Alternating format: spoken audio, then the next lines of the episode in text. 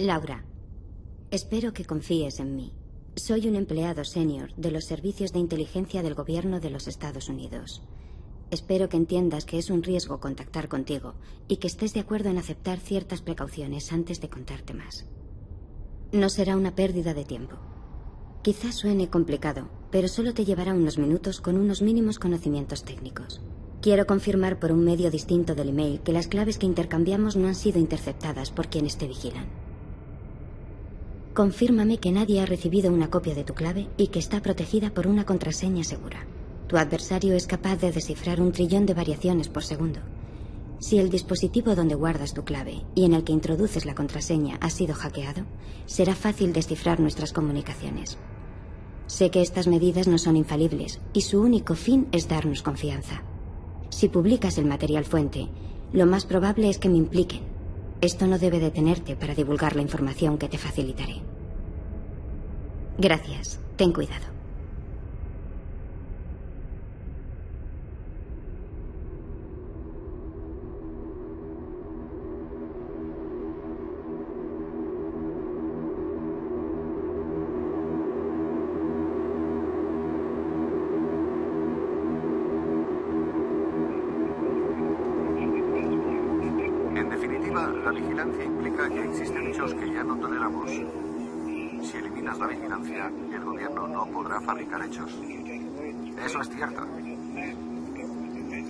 La cuestión es disponer de un informe independiente y verificar de forma independiente lo que está haciendo el gobierno.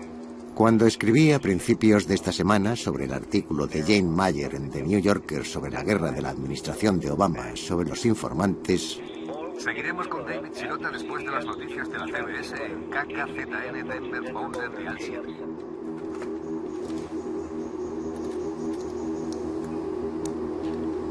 ¿Me oyes? Aquí estoy. ¿Qué tal?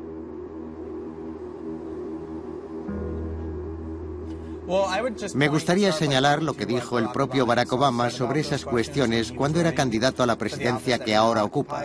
En diciembre de 2007 dijo, el presidente no tiene poder bajo la Constitución para autorizar de forma unilateral un ataque militar en una situación que no tenga como fin detener una amenaza inminente contra la nación. Así que en palabras del propio Obama, el presidente no dispone del poder que está ejerciendo bajo la Constitución. Y sobre la importancia que esto tiene, el 1 de agosto de 2007, cuando enumeró los motivos por los que se presentaba a candidato y por qué era tan importante cambiar el modo en que se estaban haciendo las cosas, dijo, se acabó el ignorar la ley cuando no nos conviene. Nosotros no somos así. Una vez más daremos ejemplo de que la ley no está al servicio de los caprichos de gobernadores tercos.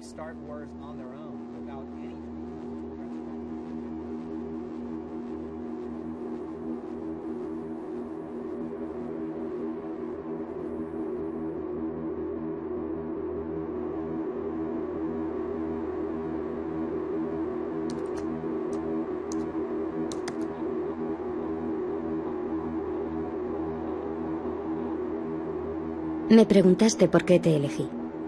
No lo hice. Fuiste tú. La vigilancia a la que estás sometida indica que has sido elegida, un término que cobrará sentido cuando conozcas cómo funciona el sistema SIGINT moderno. Recuerda que cada frontera que cruces, cada compra que realices, cada llamada que hagas, cada torre de telefonía móvil junto a la que pases, tus amigos, los artículos que escribas, los emails que redactes y paquetes que envíes estarán en manos de un sistema cuyo alcance es ilimitado pero no sus salvaguardias. Tu victimización por parte de la Agencia de Seguridad Nacional significa que eres consciente de la amenaza que supone una policía secreta sin restricciones. Esta es una historia que solo unos pocos pueden contar.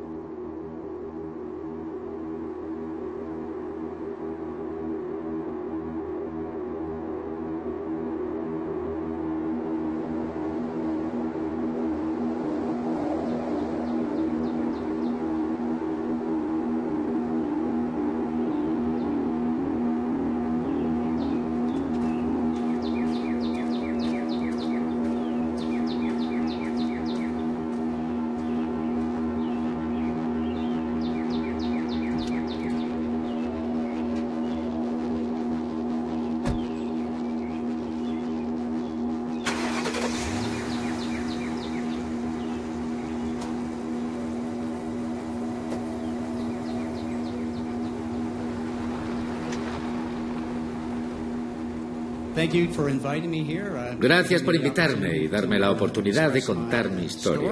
Permítanme que les hable un poco sobre mí. Pasé unos cuatro años en el ejército y luego fui a la NSA directamente.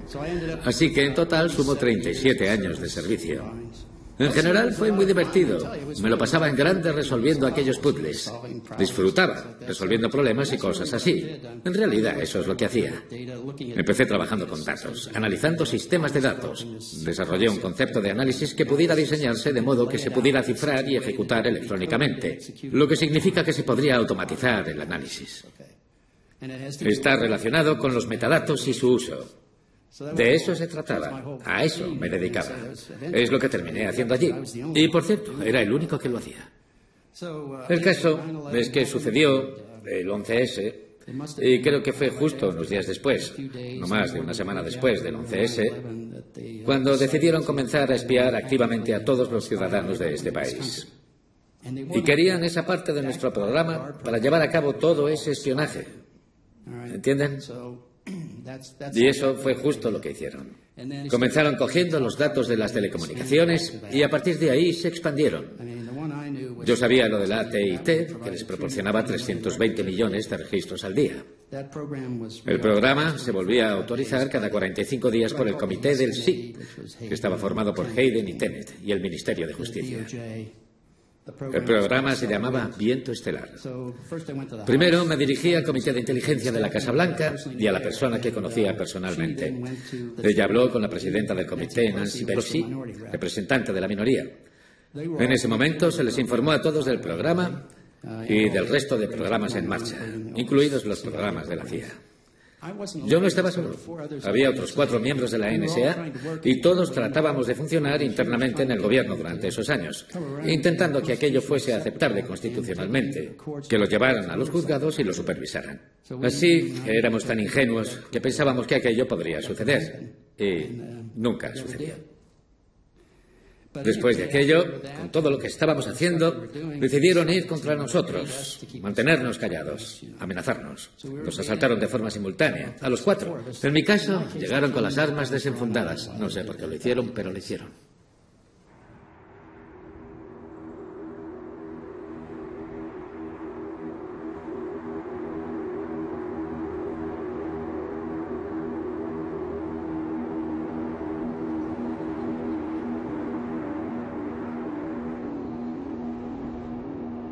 Laura, responderé a las preguntas lo mejor que pueda y recuerde. Perdona que no siga una estructura. No soy escritor y he tenido que redactarlo deprisa. Lo que se conoce como viento estelar ha crecido. La SSO, la operación de fuentes especiales ampliada que se hizo con su parte del pastel de viento estelar, se ha extendido a todo el mundo y cubre prácticamente todos los Estados Unidos. Lo más preocupante es que la cantidad de comunicaciones de los Estados Unidos que digiere la NSA sigue aumentando. Públicamente nos quejamos de que estamos a oscuras, pero la realidad es que nuestros accesos mejoran. Lo cierto es que en la historia de la NSA jamás han conseguido tantos datos como ahora. Conozco la ubicación de la mayoría de puntos de interceptación y que las grandes empresas de telecomunicaciones de los Estados Unidos están traicionando la confianza de sus clientes, y lo puedo demostrar. Estamos creando la mayor arma de opresión en la historia de la humanidad, pero los propios dirigentes se eximen toda responsabilidad.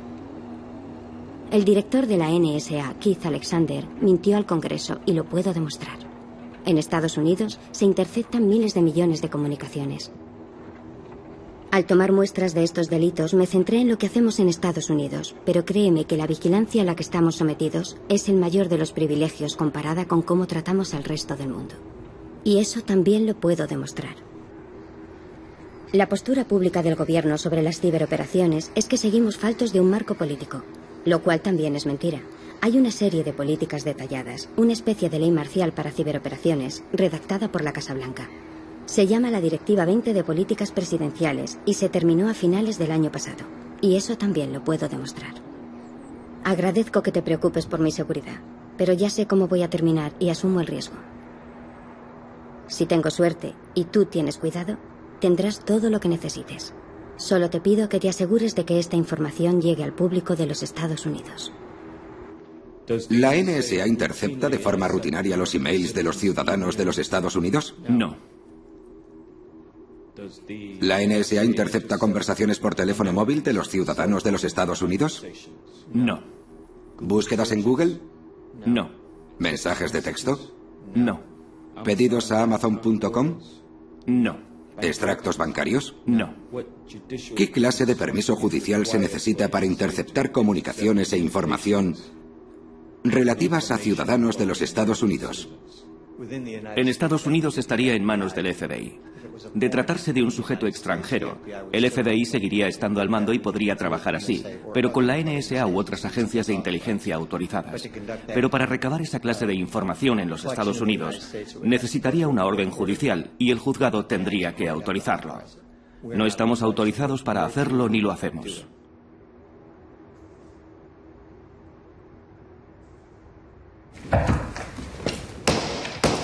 En. Se abre la sesión del Tribunal de Apelación del Noveno Circuito de los Estados Unidos. Pueden sentarse.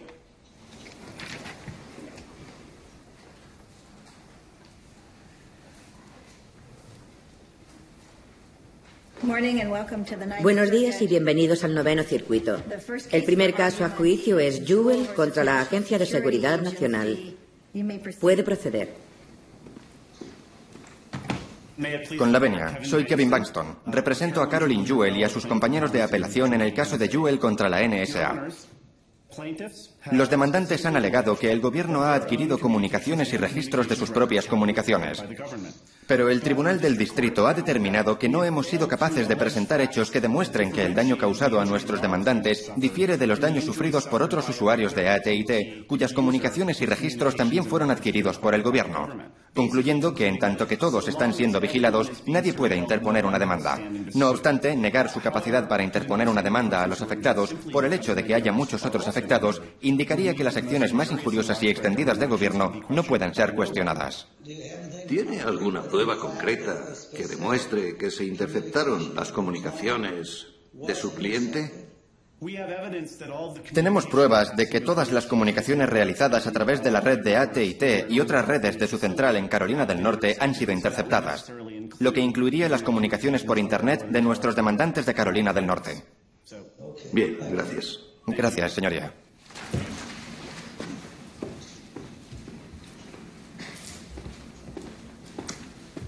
Con la venia, soy Thomas Byron del Ministerio de Justicia en nombre de los acusados del gobierno. Pensamos que este litigio no necesita ser resuelto en una corte federal a la luz de la supervisión de los poderes políticos, tanto legislativos como ejecutivos, que ofrecen una mejor oportunidad para la supervisión y resolución de las inquietudes planteadas en relación con las políticas a nivel nacional de supuesta vigilancia en esta demanda. Incluso si se demuestra que se interceptaron las comunicaciones por teléfono o email de los demandantes sin que tuviesen relación con la seguridad nacional. Señoría, no creo que nadie pudiera interponer una demanda particular en esos dos casos. Creemos que las demandas aquí interpuestas contra estos acusados podrían resolverse mejor ante los representantes de nuestro gobierno. Y en caso de adoptarse ese enfoque, ¿qué rol tendría el Poder Judicial? Juez Fregerson, creo que... ¿Nos quitamos de en medio sin más? ¿Es eso? Verá, juez Fregerson, creo que hay una pequeña categoría, un subconjunto de casos donde tal vez sea más apropiado quedarse al margen para ese grupúsculo de casos. Pero el Poder Judicial desempeña un papel. Desde luego, juez Fregerson. En nuestro sistema. Sí, señora. Y no pretendemos reducirlo, despreciarlo. ¿Nos está pidiendo que abdiquemos de ese rol? No, señoría. Queda a discreción de este tribunal decidir si lo hace o no. Sencillamente pensamos que no se puede continuar con este pleito sin riesgo de divulgar esas mismas cuestiones de información privilegiada que, de ser reveladas, causarían daños excepcionalmente graves a la seguridad nacional, como el director de Inteligencia Nacional ha explicado. Gracias por invitarme. Si alguien tiene alguna pregunta, como he dicho, que levante la mano e intentaré responder lo antes posible. ¿Quiénes de vosotros de verdad se siente vigilado con bastante frecuencia? Todos en Occupy lo estamos. Todos los de Occupy. ¿A cuántos os han detenido y cuando fuisteis a los tribunales os llevaron el móvil a la sala de atrás? ¿A cuántos os hicieron un escáner de retina? Vaya. Así que os sentís como un canario en una mina de carbón, ¿verdad? Porque tenéis todos los incentivos en contra. Y si veis el anuncio, conecta tu Metrocard con tu tarjeta de débito, pensáis, así la recargaré automáticamente. Este concepto es la clave de lo que hablaremos hoy. Se llama vinculación. Se coge un dato y se vincula con otro. Por ejemplo, si vinculas tu Metrocard con tu tarjeta de débito, eres dueño de ambas y son independientes. Así que digamos que no te da miedo hacerlo.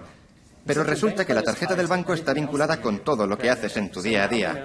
Si realizas una compra, saben a dónde vas. Cuando deciden ir a por ti, pueden recrear tus pasos con exactitud, solo con una tarjeta del banco y del metro. Saben literalmente a dónde vas y qué compras, y si potencialmente vinculan tus datos con los de otras personas con planes de viaje similares, pueden averiguar con quién hablas y con quién te reúnes. Si luego coges un teléfono móvil que registra tu ubicación y lo vinculas con los datos de tus compras, los de la tarjeta del metro y la del banco, empiezas a conseguir lo que se denominan los metadatos agregados de la vida de una persona. Y los metadatos agregados son contenidos. Cuentan una historia sobre vosotros compuesta por hechos, pero que no es necesariamente cierta. Por ejemplo, solo porque hayas estado en un sitio y los datos apunten a ti, no significa que hayas cometido un delito. Es importante destacar que si alguien tiene la sensación de que tú has hecho algo, no te seguirá el resto de tu vida. Tened en cuenta que lo que os pasa a vosotros, por ejemplo, con las huellas digitales, los escáneres de retina y las fotografías, es lo que le pasará a la gente en el futuro cuando se resistan a los cambios de políticas y cuando traten de protestar de un modo totalmente protegido por la Constitución. Esta pregunta es para usted, director Kleiper, sobre el tema de la vigilancia. Y espero que pueda responder simplemente sí o no, porque el senador Feinstein quiere que avancemos. Bien, ¿la NSA recaba algún tipo de dato de los millones o cientos de millones de ciudadanos de los Estados Unidos? No, señor. ¿No lo hace? No conscientemente. Hay casos en los que podría recabar datos de forma inadvertida, pero no conscientemente.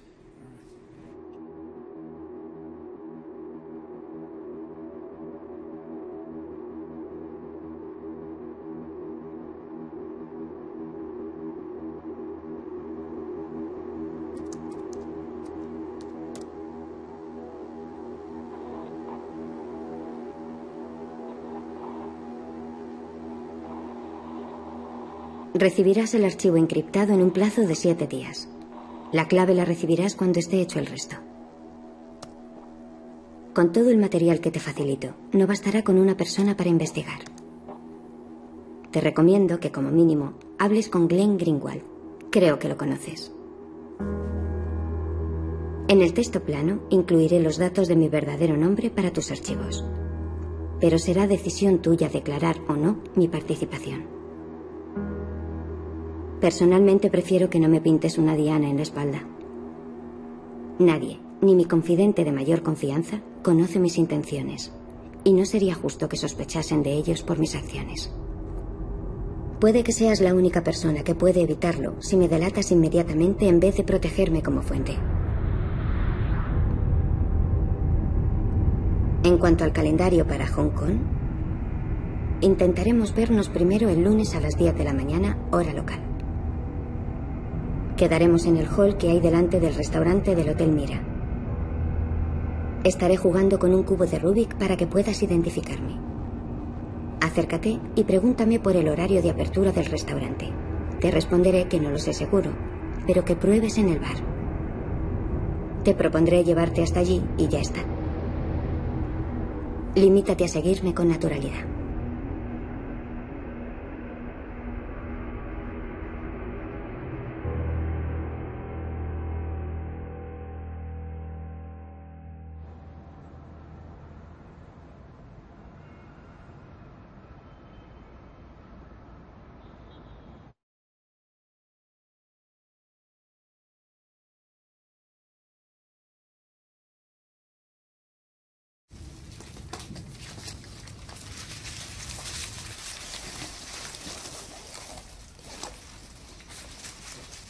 En cuanto a la posición, no sé si quieres que nos sentemos de alguna forma concreta o... Sabes, voy a tratar de ponerme ahí para tener más. Vale.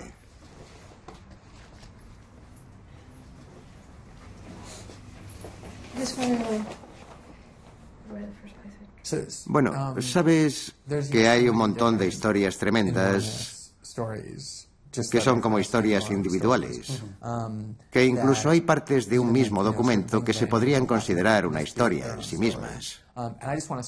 Me gustaría empezar a producir esas historias. Básicamente esta mañana me he levantado y me he puesto a escribir historias, así que espero empezar a publicar en uno o dos días. Vale. Siempre que estés de acuerdo. Sí.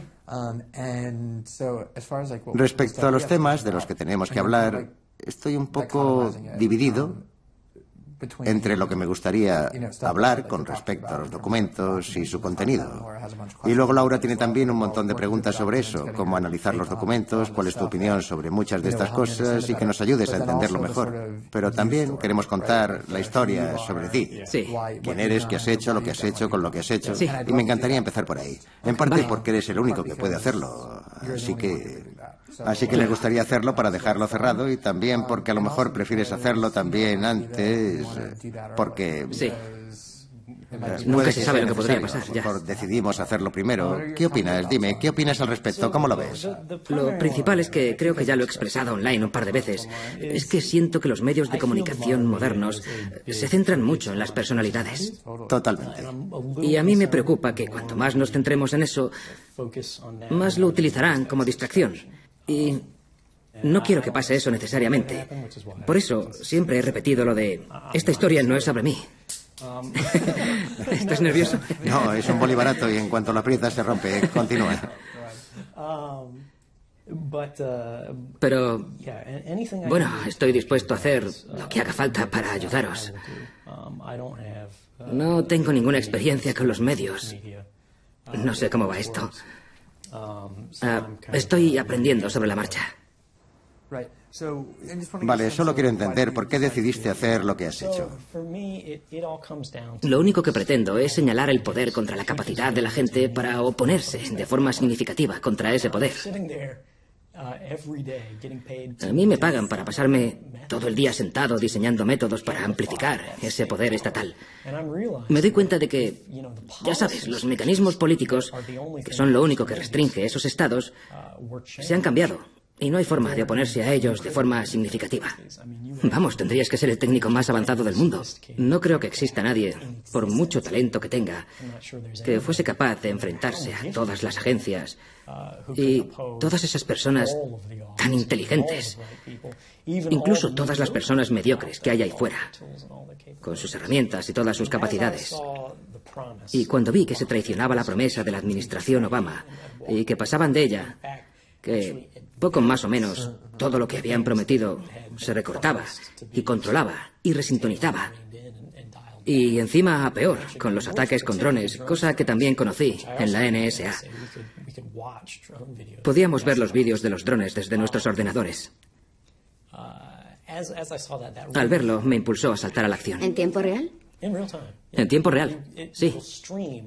Lo veíamos en streaming, en baja calidad, directamente en el escritorio. Normalmente eran drones de vigilancia. No los drones de ataque que mandan por ahí a bombardear a la gente. Pero veíamos un dron que se dedicaba a vigilar la casa de alguien durante horas y horas, sin saber quién era, porque no tienes contexto. Es una página con listas interminables de datos de drones de un montón de países distintos, todos con nombre en código. Basta con hacer clic en el que quieras ver. Bien, si personalmente estás interesado en vivir en un mundo donde haya máxima privacidad, hacer algo que podría llevarte a la cárcel, donde tu privacidad quedará completamente destrozada, ¿no es justo la antítesis? ¿Cómo llegaste a la decisión de que merecía la pena? Recuerdo cómo era Internet antes de que empezaran a vigilarlo. Nunca ha habido nada igual en la historia de la humanidad. Me refiero a que niños de cualquier parte del mundo podían mantener una conversación. Y sabías que respetarían su conversación y sus ideas, igual que la de expertos en cierto campo de otro rincón del mundo, que estuviesen hablando de cualquier cosa, en cualquier sitio, en cualquier momento, en todo momento. Era libre y sin restricciones. Y hemos visto cómo todo esto se enfriaba, se congelaba. Y el modelo ha cambiado hasta el punto de que la gente controla lo que ve y literalmente bromea diciendo que van a acabar en la lista si realizan un donativo a una causa política o si dicen algo en una conversación. Todos esperamos que nos vigilen. Muchas personas con las que he hablado mencionan que tienen cuidado con lo que escriben en sus búsquedas en Internet porque saben que se registra. Eso limita las fronteras de su exploración intelectual. Prefiero arriesgarme a que me encarcelen o a cualquier otra consecuencia negativa que arriesgarme a que restrinjan mi libertad intelectual y la de las personas a las que quiero tanto como a mí. Eh, insisto en que no se trata de un sacrificio personal, porque me da... Me siento bien como ser humano al saber que puedo contribuir al bien de los demás.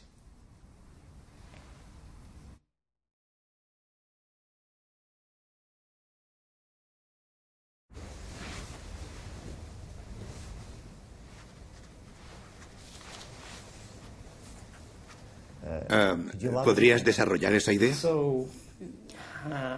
Verá, no, no sé gran cosa de los programas y de la capacidad técnica de la que todos le han hablado, pero hay una infraestructura en los Estados Unidos y en todo el mundo que la NSA ha construido, también en colaboración con otros gobiernos, que intercepta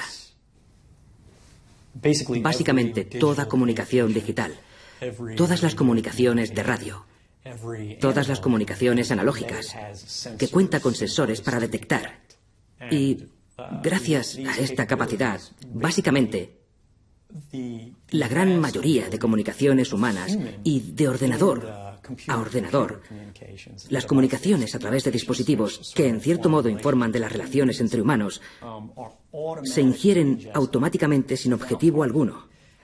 Eso permite a los individuos buscar de forma retroactiva sus comunicaciones basándose en autocertificados. Por ejemplo, si quiero ver el contenido de tus emails o, no sé, las llamadas de móvil de tu mujer o algo así, no tengo más que usar lo que se llama selector cualquier elemento en la cadena de comunicación que te puede identificar de forma exclusiva o, casi exclusiva como individuo. Y me refiero a cosas como las direcciones de email, direcciones IP, números de teléfono, tarjetas de crédito, o hasta contraseñas exclusivamente tuyas que nadie más utiliza. Puedo introducir eso en el sistema y no solo entrará en la base de datos y dirá, ¿he visto esto antes? Sino que básicamente añadirá un nivel más de escrutinio sobre ese elemento y de cara al futuro dirá, si se detecta esto ahora o en el futuro, quiero que se me envíe de inmediato y me alerte en tiempo real que te estás comunicando con alguien.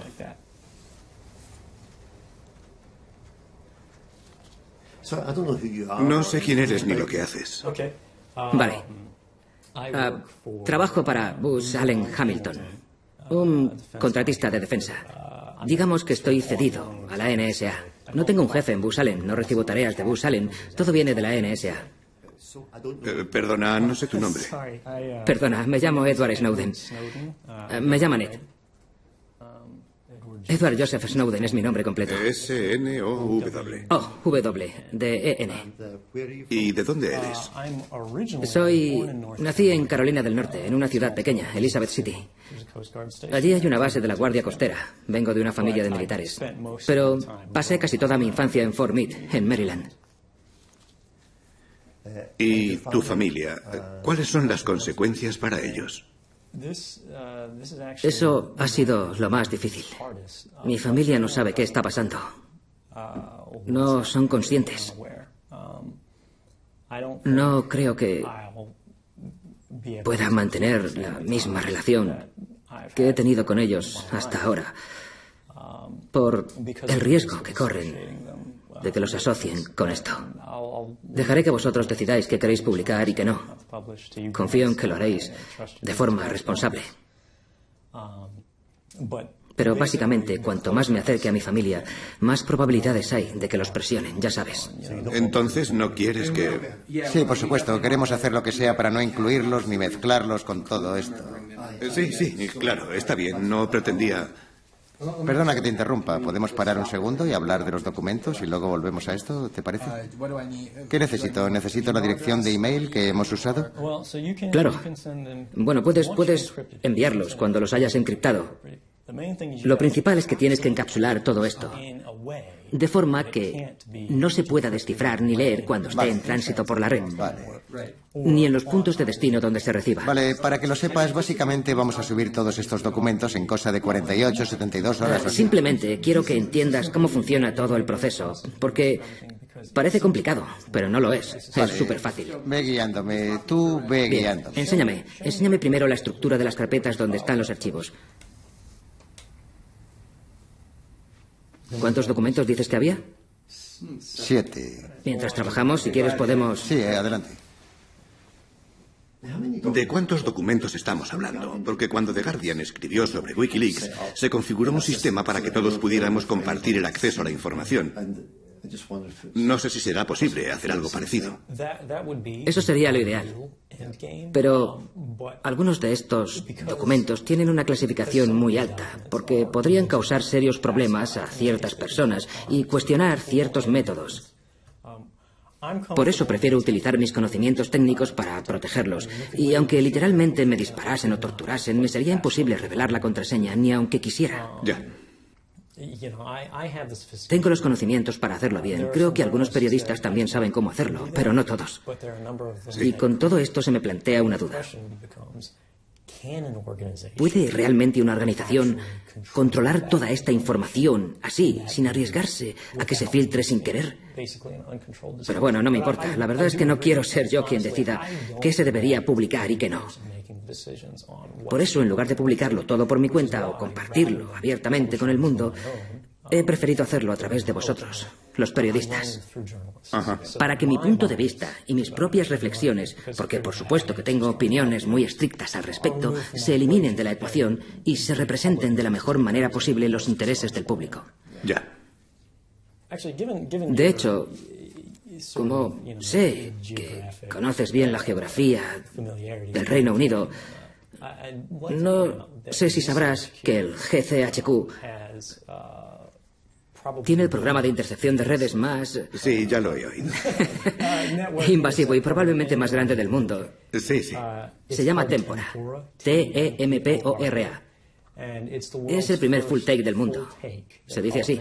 Además de metadatos, recopila contenido y todo tipo de información. Bueno, lo que yo propongo, lo que me gustaría hacer, si os parece bien a los dos, ¿has acabado o necesitas...? No, no, por mí ya está. Vale, me gustaría acabar los artículos que he empezado y luego ah, hay un montón de documentos que no tienen nada que ver con los dos o tres primeros artículos que he escrito. Si pudieras contarme más para poder profundizar más y no me voy a ir. ponernos con ellos, ¿sí? ¿Tienes tiempo? ¿Quieres mirar la agenda? deja que primero mire la agenda. ¿Te parece bien, Laura? ¿Quieres? Eh, perfecto.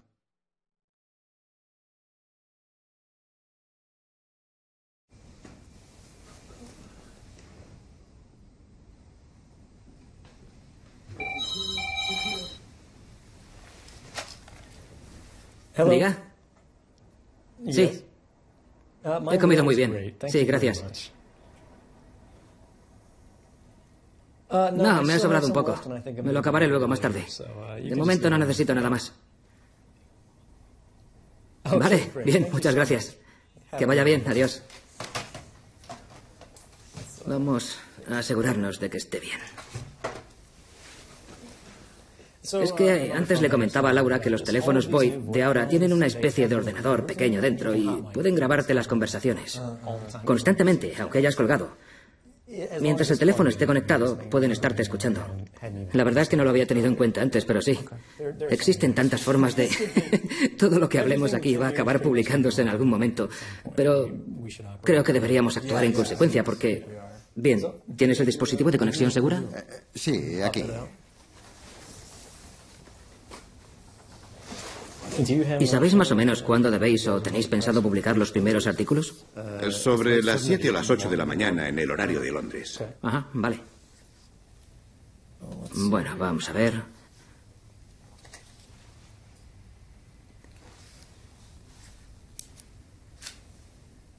Aún tenías puesta esta.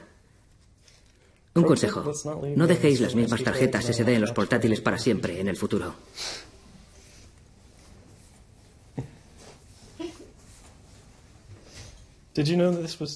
¿Sabías que aún la tenías puesta en el portátil? Sí, de cuando... Vale, era por saber. Vale. Vale, toma, guárdala. Tendrás una exactamente igual pero con otros archivos. Te aconsejo que le hagas una marca con un rotulador o algo. ¿Me pasas la túnica mágica? Aquí tienes.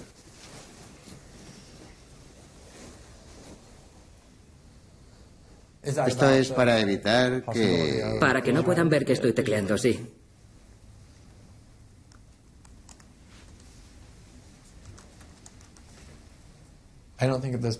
Parece que hemos llegado a un punto en que estas cosas ya nos parecen normales. Creo que estamos un poco... Y Gwen antes me decía, no pienso irme de la habitación, no pienso dejar nada en la habitación, ni un solo dispositivo. Y yo le decía, tienes el virus de la paranoia, como casi todos. Tendríais que haberle oído cómo lo decía, nunca voy a dejar ni un solo dispositivo en la habitación. Cada vez llevo más cosas en la mochila. Sí. Todo por esto. Vale, necesito que escribas tu contraseña RAID, porque yo no la sé. Si quieres, puedes usar la túnica. Yo te lo agradecería. Ya está. Bueno, parece que tu contraseña es solo de cuatro dígitos, así que da igual. Suele ser más larga, pero solo se usa una vez, ¿no? sí, pero... Antes era mucho más larga, pero cuando me dijeron que solo se usa para una única sesión, la cambié por una más corta. ¿Lo he hecho bien? La verdad es que no mucho. Antes se lo he comentado a Laura también. El problema es que, como el portátil tiene una dirección MAC y cosas por el estilo, si consiguen identificar tu ordenador y consiguen... Vas a publicar una de las noticias más impactantes. Sí, es verdad, tenéis razón. Sí, y precisamente por eso es muy probable que te tengan en el punto Son de 10 vista y te letras, tecleo rápido, pero la contraseña es de 10 Vale, letras. pues no les costaría nada descifrar una contraseña de 10 letras si tuvieran que acceder a la fuerza. A la NSA no les llevaría mucho más de un par de días. ¿Eso es la alarma de incendios? Vaya. Espero que solo haya sido para comprobar que funciona. O realmente es... ¿Quieres que llamemos a recepción y preguntemos? No. Yo creo que no pasa nada. Sí, no creo que pase nada, pero es curioso que haya sonado ¿Te ha justo pasado cuando... alguna otra vez? Quizá les ha fastidiado que les hayamos desconectado el teléfono para que no nos oigan. ¿Te había pasado anteriormente? No, es la primera vez que me pasa, pero... ¿Ves? Nunca se sabe si una alerta... Es mucha casualidad. Quizá tenemos que... ¿Es una evacuación? ¿Y si no le hacemos caso? No sé. Es que No, no es continua. no es continua. Pero si vuelve a sonar... Tendremos que salir y nos estarán esperando en el vestíbulo. Sí. Bueno, vamos a esperar. Así acabó esto. Vale.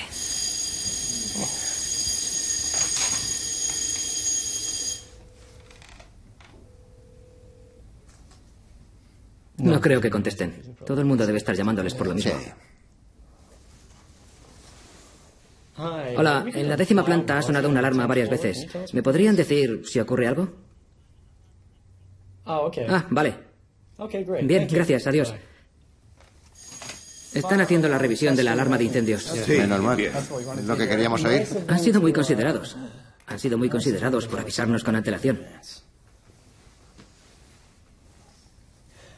Bueno, os voy a explicar un poco qué hay. Pero os advierto de que cuando Laura vio todo esto empezó a salivar y no paraba de leer los Vale, documentos. tranquilo.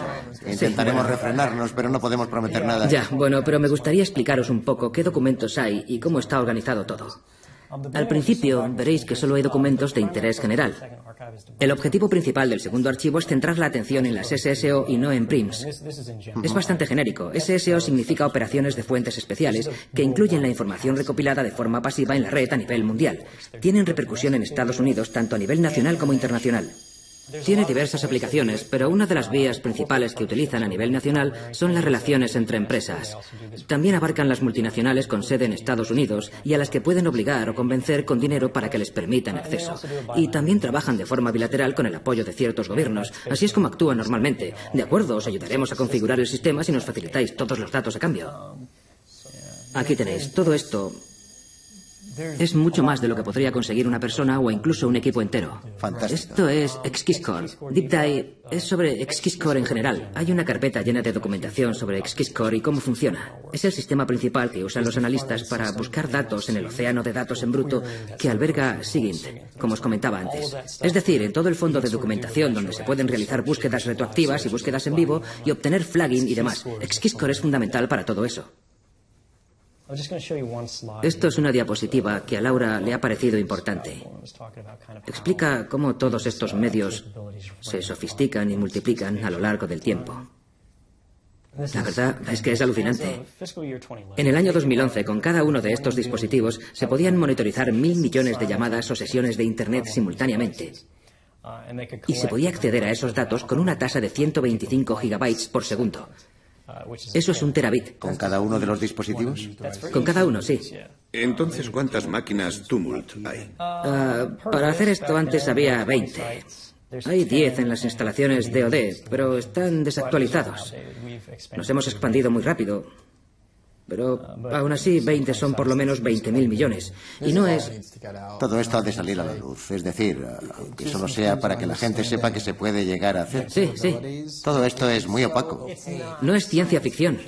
Todo esto está ocurriendo ahora mismo. Sí, a eso me refiero. Es la magnitud de los hechos y este documento es muy técnico y casi incomprensible. Pero a pesar de ello impacta muchísimo. No sé si me explico. Sí. Y deberíamos poder decidir si queremos que los gobiernos... Es que es alucinante y, y muy fuerte. Es, es, una pasada. Sí. Aunque ya lo sepas, aunque sepas cómo. Ver realmente los documentos de todo y todas las expresiones técnicas impacta mucho de una forma muy visceral y realmente hace falta publicarlo.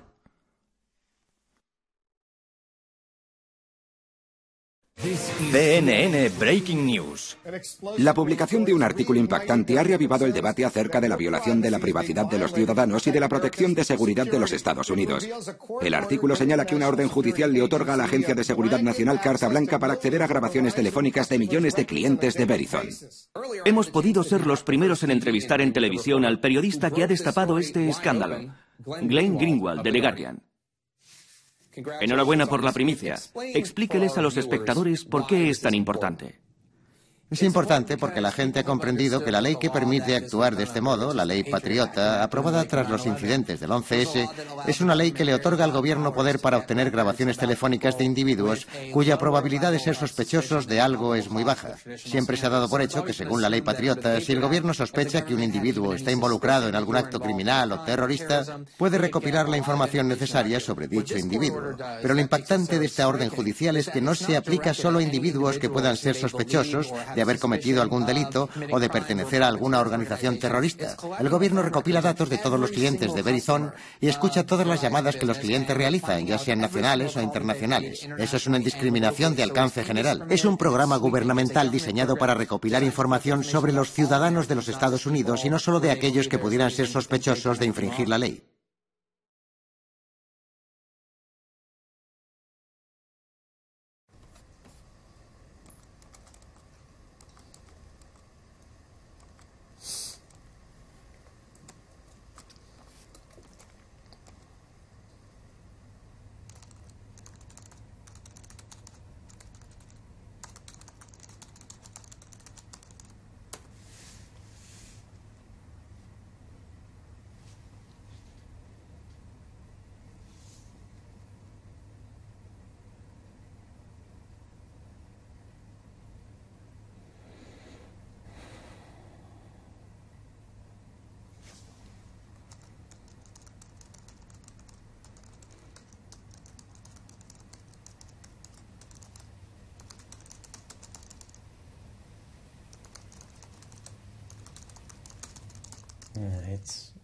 Es, es muy duro que te digan que la persona a quien quieres, con la que has convivido durante una década, quizá no vaya a volver nunca.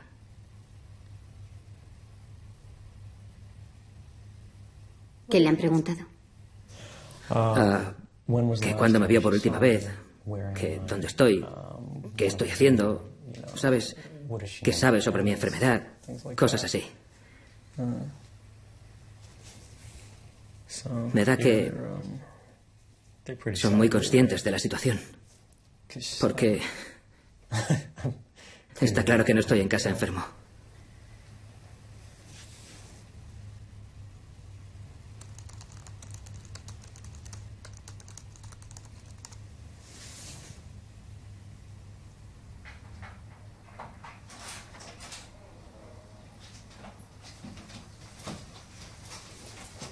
Hola. Hola. Hola. Dame un minuto para que me desconecte.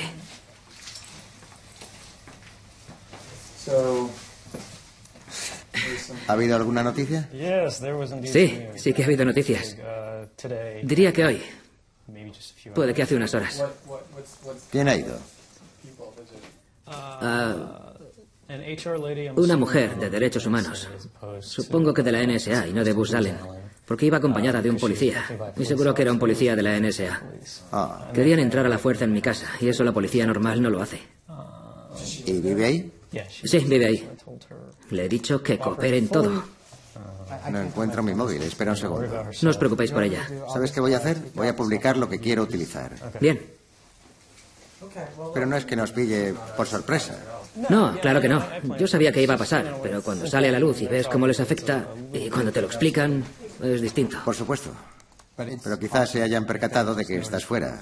Creo que es lo más obvio. Sí, probablemente, pero bueno.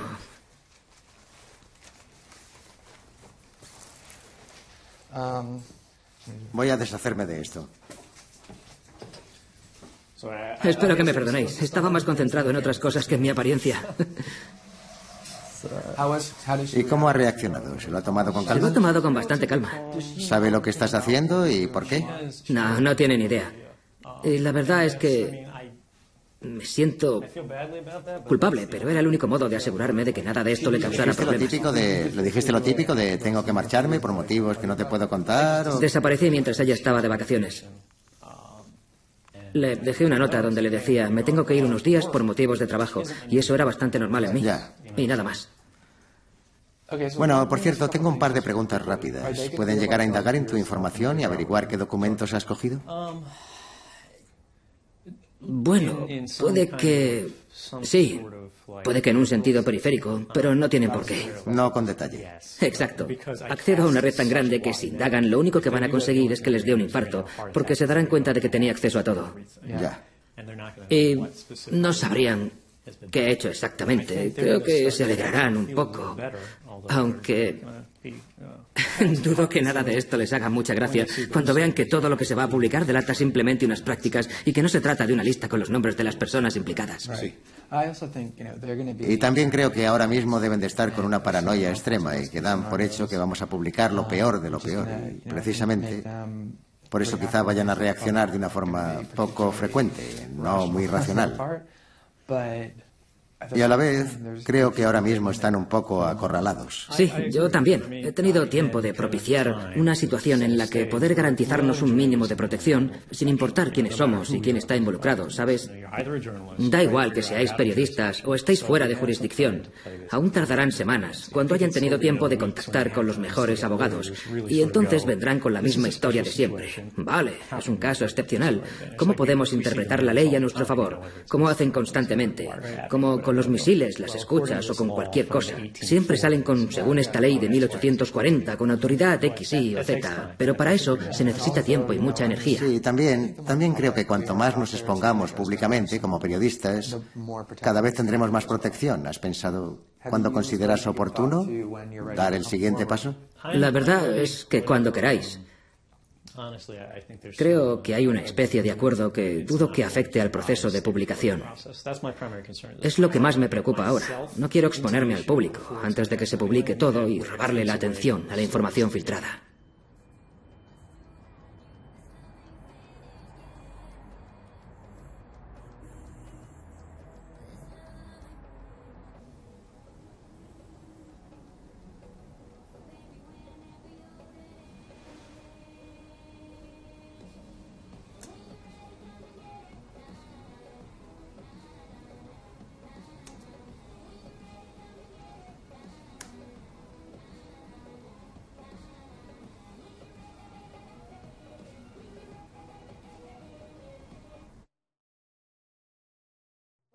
Son decenas de miles de ciudadanos que no eran sospechosos de nada, pero a quienes, sin embargo, se les estaba espiando. Por favor, no se marchen. Me gustaría continuar con esta conversación porque estamos hablando de algo muy grave y muy serio y los espectadores tienen el derecho de saber qué es lo que está pasando. Volvemos enseguida. CNN Breaking News. Se ha publicado otro artículo impactante, esta vez en el Washington Post. La noticia es abrumadora y revela la existencia de otro programa secreto del gobierno usado para la vigilancia masiva. El Washington Post y The Guardian, en Londres, declaran que la NSA y el FBI acceden directamente a los servidores centrales de nueve de las empresas líderes de Internet, como Microsoft, Yahoo, Google, Facebook, AOL, Skype, YouTube y Apple. El Washington Post afirma que extraen audio, vídeo, fotos, correos electrónicos, documentos y registros de conexión con los que los analistas rastrean los movimientos y contactos de un individuo a lo largo del tiempo. Para debatir acerca de estos últimos y repentinos hechos reveladores, Bill Binney, exoficial de la NSA que dimitió en 2001, sigue acompañándonos. Bill, ¿qué opina de lo que se ha publicado en el Washington Post? Bueno, supongo que es una continuación de lo que andaban haciendo. ¿No le sorprende? ¿Saben quién podría haber filtrado esa información? No sé quién la habrá filtrado, aunque no me cabe la menor duda de que el gobierno iniciará una investigación. Pero no sobre quién autorizó el uso de estos programas, sino sobre quién ha filtrado toda esta información. No me sorprende que las empresas no lo nieguen. No creo que... ¿Los culpa? Quizás se escuden en ciertos aspectos técnicos para argumentar que no colaboran activamente o que no tienen lo que consideran acceso directo a sus servidores. Pero lo que sé es que he podido hablar con más de una persona que se ha sentado delante de un ordenador, ha tecleado comandos y ha accedido a esos servidores a distancia. Da igual cómo quieran llamarlo, pero es lo que está pasando. Yo lo llamaría la violación de las libertades civiles de los ciudadanos de los Estados Unidos más descarada de la historia, ¿no es así? Es increíble. El New York Times ha declarado hoy que el gobierno acaba de perder toda credibilidad. El New York Times acusó al presidente Obama por esto y la verdad es que no me sorprende. Ya acusó a George Bush por querer proteger al país y por cómo lo hizo. No quiero que bajemos la guardia, no quiero que nos ataquen otra vez. Como hemos visto en Boston, Anderson, la gente está dispuesta a sacrificar sus libertades civiles. ¿Cómo podemos creer en la libertad si resulta que, y ejerce de abogado del diablo si quieres, existen tribunales secretos, programas secretos como PRISM e investigaciones secretas que espían el ir y venir de los ciudadanos de los Estados Unidos sin que ningún miembro público del país esté al corriente? ¿Eso es libertad? En 2008 eliminaron el requisito de disponer de una orden judicial para obtener todas las conversaciones, excepto aquellas que tuvieran lugar entre ciudadanos de los Estados Unidos y exclusivamente en territorio nacional. No necesitan órdenes judiciales para obtener las conversaciones de personas extranjeras y que vivan fuera de los Estados Unidos, pero ahora tampoco para los estadounidenses que estén en los Estados Unidos y que mantengan conversaciones con personas que habiten fuera del país. Así que el hecho de que no se registre ni supervise nada acerca de quién vigila a la NSA implica que pueden hacer lo que les dé la gana. Y que lo mantengan todo en secreto y que amenacen a las personas que pretenden sacarlo a la luz significa que no lo sabremos nunca hasta que se empiecen a realizar investigaciones serias y las actividades del gobierno sean transparentes. Glenn Greenwald, enhorabuena por destapar lo que es sin duda un auténtico escándalo. Gracias por hablar con nosotros.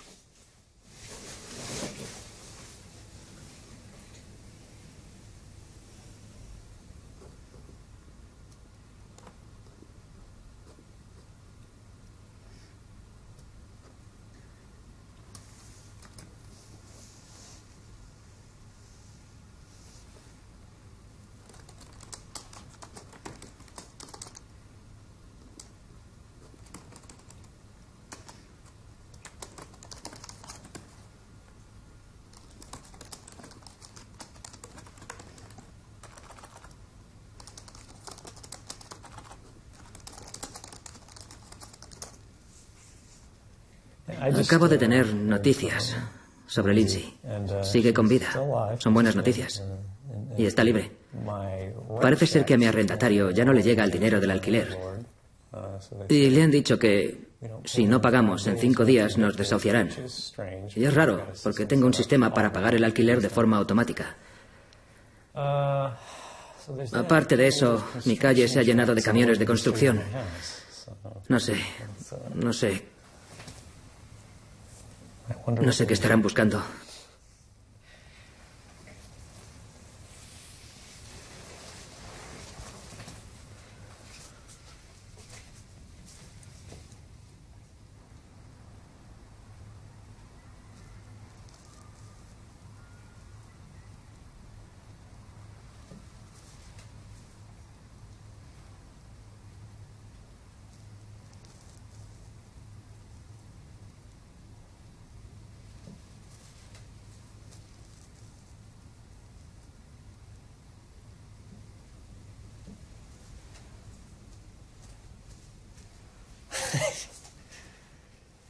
Es una sensación muy extraña y difícil de describir o explicar con palabras, pero no saber qué va a pasar en las próximas horas, los próximos días, las próximas semanas, da miedo, pero al mismo tiempo es liberador. Planear las cosas es mucho más fácil porque no hay tantas variables que tener en cuenta. Solo puedes actuar y volver a actuar. Graban todas las llamadas telefónicas no por su contenido, sino por sus datos de origen y destino. El gobierno accede a los servidores de las grandes empresas de Internet. ¿En qué se basa el gobierno políticamente hablando para justificar que toma estas medidas por razones de seguridad nacional y que no ha violado de forma descarada la privacidad personal? No se sabe muy bien porque, como ha comentado antes Peter, ayer por la noche se anunció algo de extrema importancia acerca de la desclasificación del director de Inteligencia Nacional. Están realizando scrambling. El gobierno ya ha recibido el apoyo de los líderes de ambos partidos de los comités de inteligencia. El GCHQ tiene una Wikipedia interna clasificada con el nivel más alto. Cualquiera que trabaje en servicios de inteligencia puede editar lo que quiera. Y es esto de aquí. Os la entrego para que vosotros mismos decidáis qué es apropiado y qué no. Veréis que hay documentos de todo tipo. Fotos, presentaciones, documentos de texto y mucho más. ¿Te importa que me siente? Ah, no, claro. Bien, perdona que te haga repetir lo mismo, pero entonces estos documentos... Sí, veréis que hay algunos documentos más, pero son solo una parte. Hay uno que habla de témpora y otras cosas. Tenéis el artículo completo de esa Wikipedia. También hay uno que habla sobre una herramienta autodesarrollada que se llama UDAC, UDAQ. Es el motor de búsqueda que utilizan para todo lo que recopilan, o eso es lo que parecía. Sí. Veréis proyectos, páginas de solución de problemas para una herramienta concreta. Gracias. ¿Y qué vas a hacer? ¿Cuándo crees que saldrás en los medios o...? Ah, me temo que muy pronto, viendo la reacción que han tenido, todo ha ido mucho más rápido. Creo que revelarán mi identidad para intentar que todo gire en torno a mí, y no creo que tarden mucho. Ya. Pero en cuanto me delaten, no pienso callarme. Pienso decirles, no me voy a quedar escondido en las sombras. Es de interés público. No son cuestiones que me afecten solo a mí, nos afectan a todos. Y no les tengo miedo en absoluto. No me van a hacer callar como han hecho con todos. Y si nadie más se atrevía a hablar, yo sí. Y espero que cuando desaparezca, después de que me hagan lo que sea, alguien más dé la cara y haga lo mismo que yo. Espero que se cumpla el principio de Internet. Puedes aplastar a un individuo, pero te van a salir siete más. Sí. ¿Estás más nervioso ahora? Ah, creo... Pues no, creo que estoy digiriendo el estrés, sobre todo porque ya sabía que iba a pasar, porque ha sido decisión mía estar donde estoy. Digamos que estaba mentalizado y no es que tenga miedo. Si llaman a la puerta porque me vienen a buscar, entonces sí. Me pondría nervioso de repente y me preocuparía. Sí, Pero hasta que no pase eso, no sé. La verdad es que no lo sé, tengo menos apetito. Es lo único en lo que me lo noto.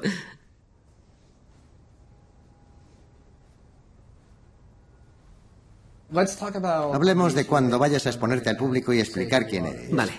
No sé qué tendrás en mente, pero me gustaría que me lo contaras, porque me preocupa un poco. Muy bien, dime. Me preocupa que si salimos y... Ya sé que crees que es inevitable que te delaten, y que es inevitable que sea pronto. No sé si habrás visto que en el New York Times de hoy, Charlie Savage, el magnífico Sherlock Holmes del periodismo político, ha deducido que si se ha filtrado esta información de forma sucesiva es porque muy probablemente hay alguien que ha decidido Sí, filtrarla. algunos han dicho que ha sido uno de tus lectores. Sí. Y otros han dicho que no sé quién. Sí, exacto. Y quiero que la gente, quiero que sea... Lo que me gustaría es centrarme en la persona. Empezar introduciendo la idea de que se trata de una persona que tiene unos objetivos políticos concretos y que quiere informar al mundo sobre lo que está sucediendo. Así que de momento lo voy a mantener todo anónimo totalmente y me gustaría empezar así e ir revelando tu identidad poco a poco. Pero claro, lo que me preocupa es que si salimos y decimos, aquí está, este es quien lo ha hecho, todo lo que hemos hablado, me da miedo que les estemos facilitando el trabajo al gobierno. Le estaríamos entregando en bandeja una confesión y ayudándoles a identificar al responsable. Es decir, quizá tengas razón, quizá lo averigüen pronto y lo sepan todo, pero no existe ninguna posibilidad de que no lo consigan y entonces nosotros les estemos diciendo que... Puede que sepan quién ha sido, pero que no lo hagan público porque no estén seguros. O que no lo sepan y nosotros se lo digamos así. Puede ser que quizá todo quede en dos o tres meses de investigación y que al final nosotros les facilitemos el trabajo. ¿O es algo que en realidad no te preocupa porque en realidad no te delatas, porque creas que es inevitable que te pillen y quieras adelantarte, sino porque realmente quieres dar la cara y que te oigan? Sí, claro. Es que se trata de eso. No quiero esconderme ni permanecer en el anonimato. Creo que no debo. Claro que hay ocasiones en las que es lo más sensato, pero creo que es mucho mejor dar la cara y decirles, no me dais miedo. Y tampoco creo que nadie debería teneros miedo. La semana pasada estábamos trabajando juntos en la oficina, pero me da igual. Todos nos estamos jugando algo. Es nuestro país y la balanza del poder entre la ciudadanía y el gobierno se está convirtiendo en una balanza de los que mandan y los que son mandados, en vez de ser como debería, los elegidos y los que eligen. Vale, es lo que quería oír, que no se trata de... Pero quiero remarcar que no creo que exista la posibilidad de que no me descubran nunca. Es una mera cuestión de tiempo, y es verdad, quizá tarden bastante, aunque no lo creo. Pero no he borrado las huellas precisamente porque, repito, siempre he querido dar la cara. Vale, mañana voy a publicar una defensa general a favor de los filtradores. Me parece bien. Y sobre ti en particular, pero sin decir nada sobre ti. Voy a publicarlo justo cuando me vaya y voy a plantarles cara a todos los que siguen hablando de investigaciones. Quiero que el artículo, quiero que en el artículo se refleje bien la valentía y ese que os den, que sientan la misma presión que ellos hacen con el bullying para controlar todo lo que hacen. Me parece genial. Admiro mucho los ideales que tienes sobre todo esto. Los respeto, porque así es como se consigue invertir el modelo que el gobierno ha establecido, en el que la gente que quiere decir la verdad ha de andar con cuidado, permanecer a la sombra y hablar desde el anonimato. Pues no, señor, que les den. Vamos a... Vale, entonces quedamos así. Es lo que vamos a hacer. Creo que todos creemos que es el único modo correcto de proceder. Y nos has transmitido mucho poder con tu determinación. Quiero transmitir al mundo esa determinación. Muy bien. Es la mayor ofensa que se les puede hacer para plantarles cara, ¿no? No pienso esconderme en absoluto. Sí. Pienso plantaros cara. Sí. No hace falta que investiguéis. No hay nada que investigar. Aquí estoy. Sí. ¿No? Y eso me parece que te otorga mucho poder. Lo que pasa es que hay que ver cómo hacerlo bien, cómo podemos hacerlo de la mejor forma posible. Y eso ya estaría bien. Bueno, por la mañana voy a publicar el próximo artículo. Espero que The Guardian no haya cambiado de opinión para aprovechar la coyuntura, para seguir destapando cosas. Ayer se reveló algo importante, pero ahora la próxima filtración será muy importante. Y después de esto, cuando publiquemos las dos cosas que queremos publicar, la gente va a alucinar y se va a preguntar, ¿qué coño es todo esto y quién lo ha filtrado? Te lo aseguro.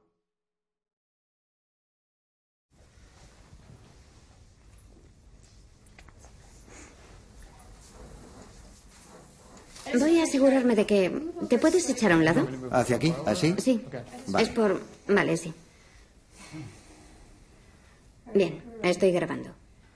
Empieza dando un poco de información general. ¿Cómo te llamas? ¿Qué cargo ocupabas en el servicio de inteligencia? ¿Cuánto tiempo estuviste trabajando para ellos?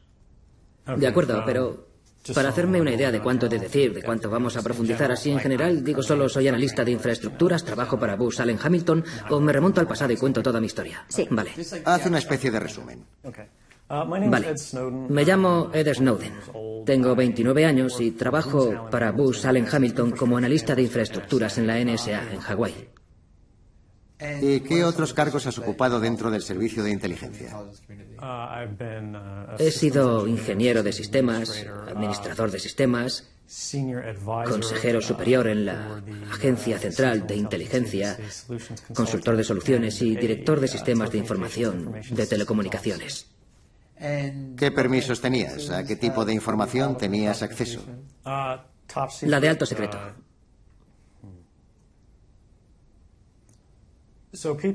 Los empleados de administración de sistemas o los analistas de infraestructura suelen tener accesos a clasificaciones más altas que cualquier otro empleado de la NSA. Un empleado común de la NSA puede tener acceso a diferentes niveles de clasificación. TS, SI, TK y Gamma, que significan alto secreto, inteligencia de señales, talent keyhole y Gamma.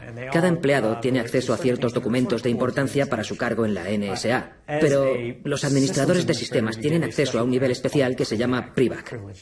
Acceso privilegiado, que te permite acceder a información clasificada sin importar qué tipo de documentos necesitas para desempeñar tu cargo.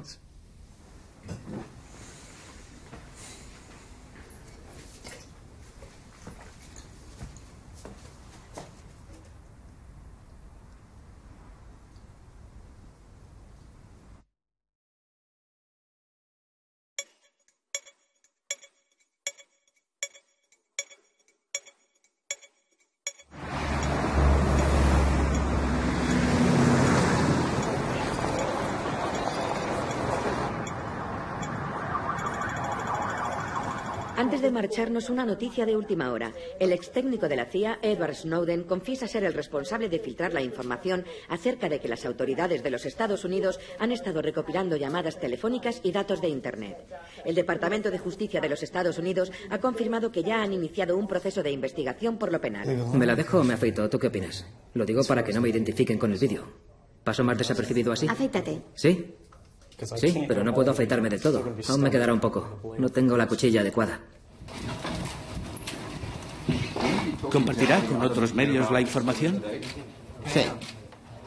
¿Tiene pensado acudir a nuestras oficinas de Associated Press? Nos gustaría que nos contara dónde Es está obvio que Snowden no voy a contarles nada de eso, así que a no ser que tengan otras De preguntas. acuerdo. ¿Cuáles son sus planes, por favor? ¿Se va a quedar en Hong Kong por ahora? Unos días.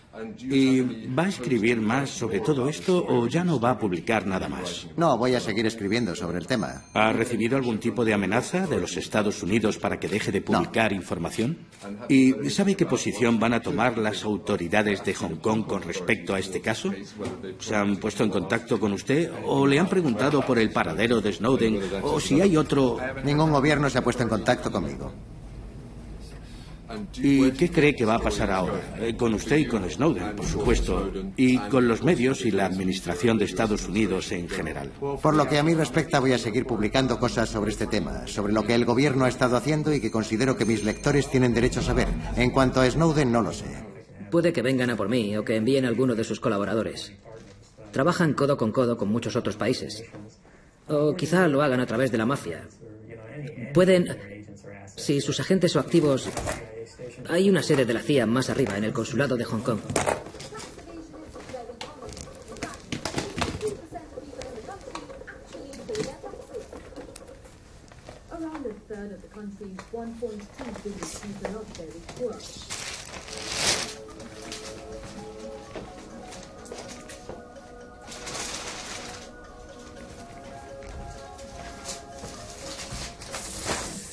Hola, soy Daniela Ritorto, Noticias de Última Hora.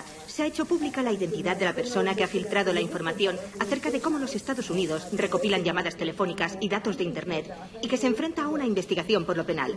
Las fuerzas de seguridad de Afganistán han comunicado que un número de rebeldes talibanes tienen al aeropuerto de Kabul en el punto de mira. Veamos las opiniones de nuestro periódico y los titulares que se están publicando en el mundo. Empecemos con The Guardian, con la noticia del momento sobre la identidad del ex empleado de la CIA, que según cuentan en el diario, ha filtrado la información que deja al descubierto el escándalo de la Mierda. Del contenido de Internet por parte de Estados Unidos. Edward Snowden. Es una noticia increíble. Kira Ewen, ¿qué opináis? Bueno, en primer lugar, creo que es una noticia impactante. Parece sacada de una novela de John Le Carré. Primero consiguió el material y luego decidió el lugar donde consideraba que sería más difícil que Estados Unidos lo localizara. Que es Hong Kong, porque, claro, técnicamente es China, un país con dos cuerpos policiales distintos, lo que quiere decir que podría disponer de protección. Lo ha planeado todo muy bien. Parece de una novela de espías, pero ¿va a revelar más detalles? No sé si así será peor. No sé, pero solo se me vería la mitad inferior de la cara. Snowden ha comentado que le horrorizaba ver cómo la NSA cada vez adquiría más poder y por eso decidió publicar ciertos documentos que revelan no solo que la organización ha recopilado millones de llamadas telefónicas, sino que ha tenido acceso a algunas de las empresas de Internet más grandes del mundo.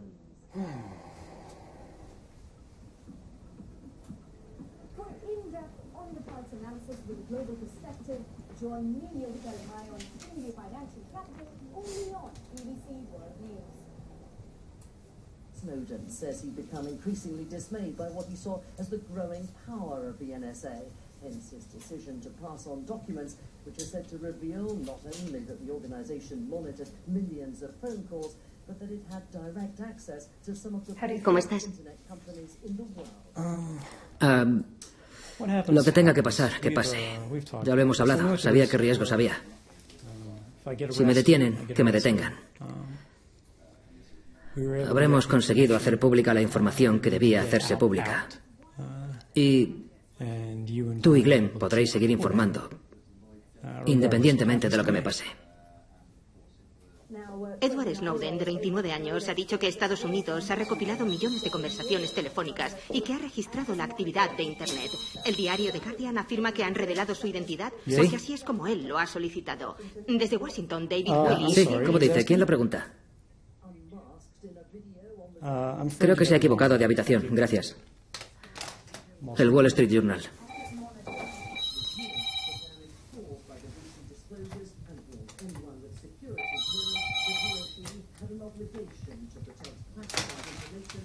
¿Sí?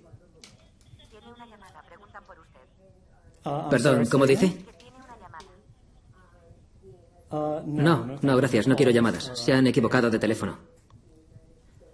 No quiero llamadas, gracias. Bueno, eh, espere, disculpe, si son de los dos hombres que hay en recepción, ellos sí pueden llamarme, pero no quiero llamadas externas. De hecho, pásemelos. Espere, ¿hola? Joder.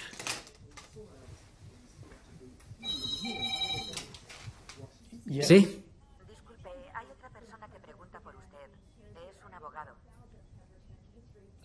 Eh, espere, ¿es abogado?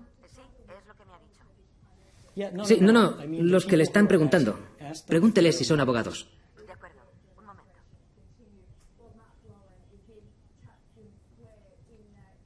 No, dígale que se ha equivocado de habitación y que aquí no hay ningún señor Snowden.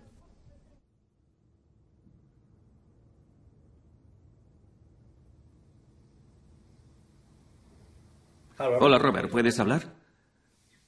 He llegado sano y salvo a la habitación.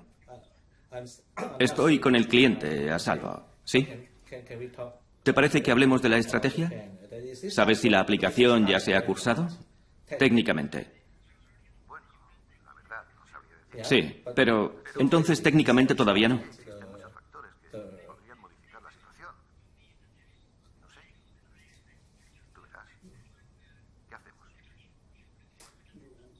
¿Te importa que hablemos por el altavoz? Disculpa. ¿Nos oyes? Sí, hola. Hola, soy el cliente. Hola, Edward, ¿cómo estás? Bastante bien, lo estoy llevando bien. Acabo de tener una reunión con el director del ACNUR en Hong Kong. Y son conscientes de que estás pidiendo la protección a la que tienen derecho en el ACNUR. Y me han dicho que quieren que vengas con nosotros a las Naciones Unidas. De acuerdo. Si vamos ahora, es la hora de comer, pero nos dejarán pasar. Nadie más puede entrar. Vale. El ACNUR tiene varias salidas. Así que si los medios de comunicación se enteran de que estamos ahí, nos vendrá muy bien. Para Sí. que puedas despistarles saliendo por otro sitio. Está bien, ¿puedo llevarme el equipaje? Porque prefiero ir preparado para, si se tercia, irme a cualquier otro sitio en cualquier momento sin tener que volver aquí. Puedes marcharte con todo. No hace falta que vuelvas. Vale. Coge todo lo que necesites. Y vete con el señor Mann. Yo os recogeré. Él ya sabe dónde.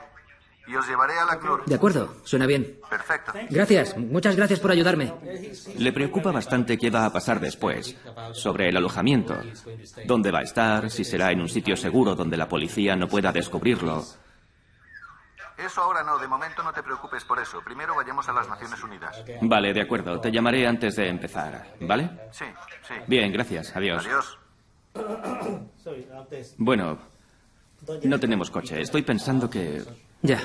Podemos pedir a recepción que nos pidan un coche. O podríamos coger un taxi fuera. Pero no creo que... El tráfico de Tsui es frenético y no creo que consigamos un taxi fácilmente. Ya. ¿Sabes si hay algún precedente? ¿Hong Kong ha extraditado alguna vez a alguien por cuestiones políticas? No, no que yo sepa. Pero si tuviéramos constancia de una amenaza de tortura o una solicitud de asilo político, tienen la obligación, por ley, de comprometerse a alojarte en Hong Kong porque todavía no saben dónde deportarte. Vamos.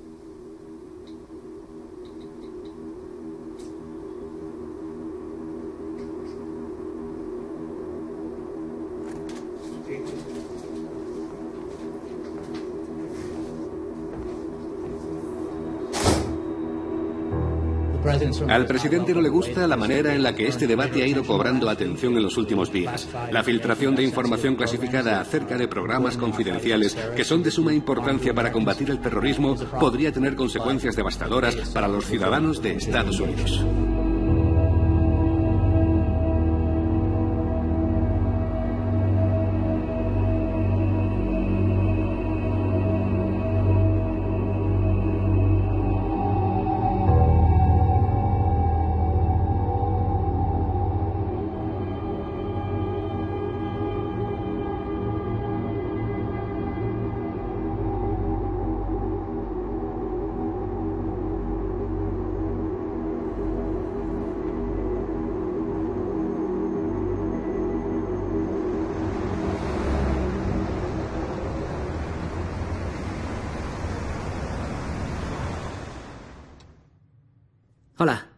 ¿Estás ahí?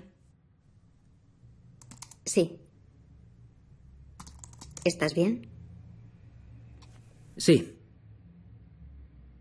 Creo que no voy a poder volver a veros durante una temporada. Os tienen en el punto de mira. Y ahora que el Washington Post ha publicado todo lo que tenía, la NSA destruirá mis cuentas y bloqueará cualquier intento de conexión. Así que tenemos que reverificarnos. De acuerdo. Si pudiera hacerte llegar una cámara, ¿podrías grabar desde donde estás?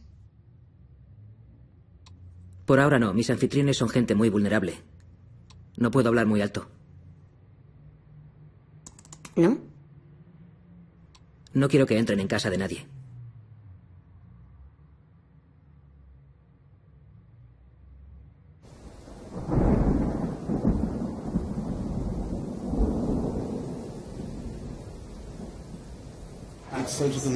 Mas amanhã vai ser na internet, não? Amanhã à noite. Estados Unidos ha espiado millones de correos electrónicos y llamadas telefónicas de brasileños. Oh. Ahora os voy a enseñar el documento. Entenderéis mucho mejor cómo funciona. Este mapa indica los cables que utilizan para recolectar datos de Prisma. Aquí se muestra cuánto están recopilando. Cuanto más gruesa es la línea, más datos se están recopilando. Veis que estos cables, estas líneas, son bastante gruesas en el sur de Brasil y un poco más arriba del mar de Brasil. Es decir, están recopilando un montón de datos a través del programa PRISM y me parece muy importante porque PRISM es Facebook, Skype, YouTube, Yahoo, Hotmail y como veis se están recopilando muchos datos de Brasil. Pero no sabemos si el gobierno brasileño sabe todo esto o si está colaborando con empresas brasileñas. Pero lo averiguaremos o eso espero. Algún día lo sabremos todo, o casi todo. Sí.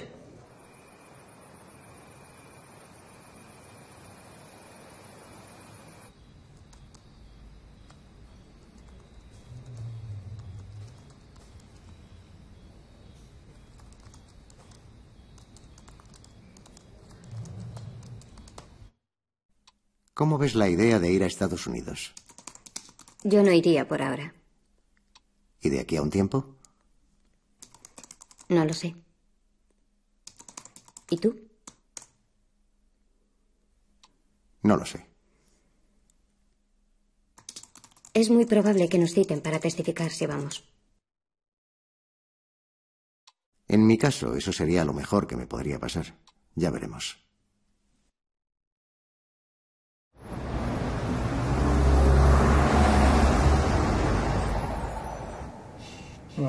¿Cuál podemos incluir? Todo esto es información operacional, así que lo mejor sería no. Incluye esta. A ver, a ver, vuelve arriba. ¿Qué tal la cita de Alexander? Sí, está en Tarmac. ¿Por qué no podemos recopilar todo tipo de señales en todo momento? Parece un buen plan para pasar el verano en Menwith. Keith Alexander, director de la NSA, en una visita al Reino Unido. Esta. Sí. Es un documento secreto, ¿no? Es secreto. Tenemos un lápiz USB que debería tener tres diapositivas. Si tiene más de tres, entonces tenemos que ir con mucho cuidado. Sí, es esto. Es muy peligroso para nosotros tener todo esto. Si cometemos un solo error, al final lo guardamos todo bajo llave. No sé, tampoco sé seguro si... No sé si llegarían a presentarse aquí y tirar la puerta abajo. Si seguimos con todo esto. Dijo que al primer ministro todo esto le preocupa mucho y no hace más que decir, viene de muy arriba. ¿Qué tal os va por ahí? Estoy en The Guardian. Hoy van a publicar un artículo sobre Tempora. Están muy nerviosos. Les preocupa que los tribunales vayan a por ellos. A la NSA le encanta ese programa. ¿Por qué? Porque en Estados Unidos no tienen permiso para hacerlo. El Reino Unido nos permite indagar sin restricciones. No se atreven a publicar los nombres de las empresas de telecomunicaciones que colaboran. ¿Saben quiénes son? Sí, creo que sí.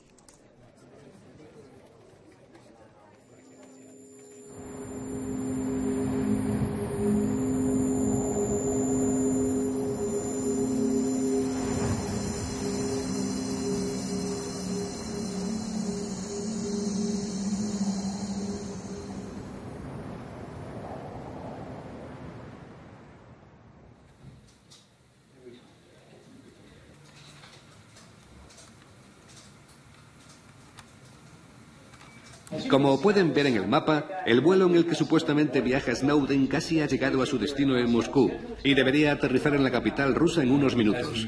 Pero dicen que Snowden no. Como ya habréis oído, hay un agente de la CIA que ha revelado mucha información y que ahora se encuentra atrapado en el aeropuerto de Moscú. Hemos conseguido que saliera de Hong Kong, pero cuando aterrizó en el aeropuerto de Moscú, el gobierno de Estados Unidos anuló su pasaporte, así que técnicamente no ha entrado en territorio ruso. Está en la zona de tránsito del aeropuerto. Una persona de nuestro equipo está con él. Estamos intentando conseguir un avión privado para llevarle de Moscú a Ecuador o quizá a Venezuela o Islandia, a algún país donde pueda estar a salvo.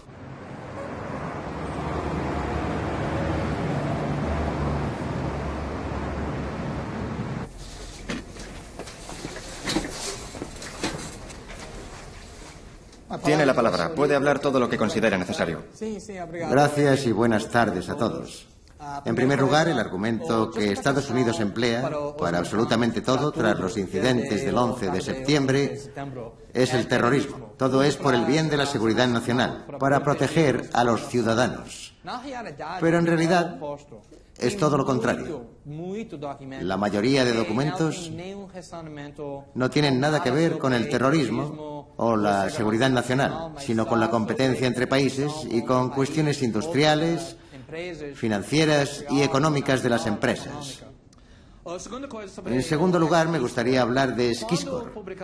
Cuando empezamos a publicar artículos, la justificación del gobierno de los Estados Unidos era que no habían invadido el contenido de las comunicaciones, sino que solo recopilaban metadatos.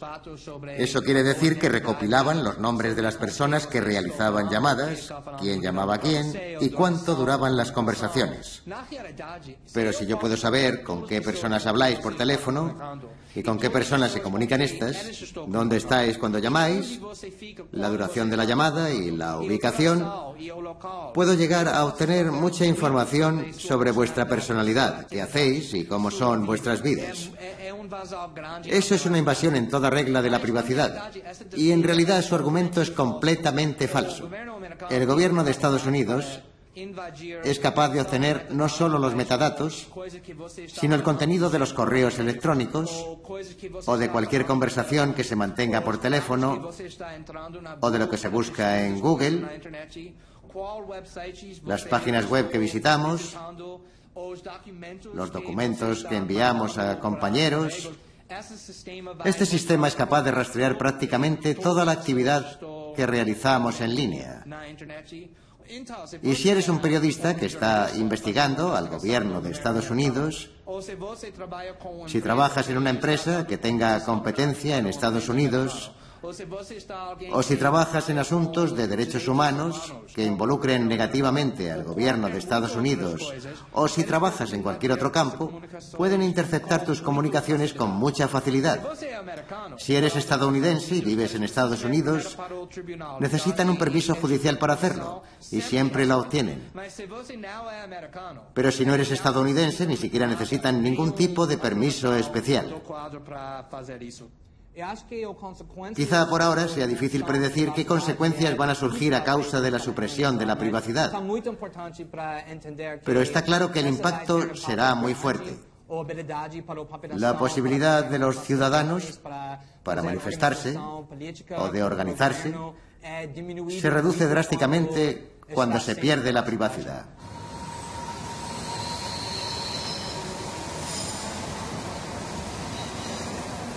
¿Me entregan sus móviles, por favor? Sí. Tome. Tome, lo llevo todo aquí, así que... Guárdalo todo en la nevera.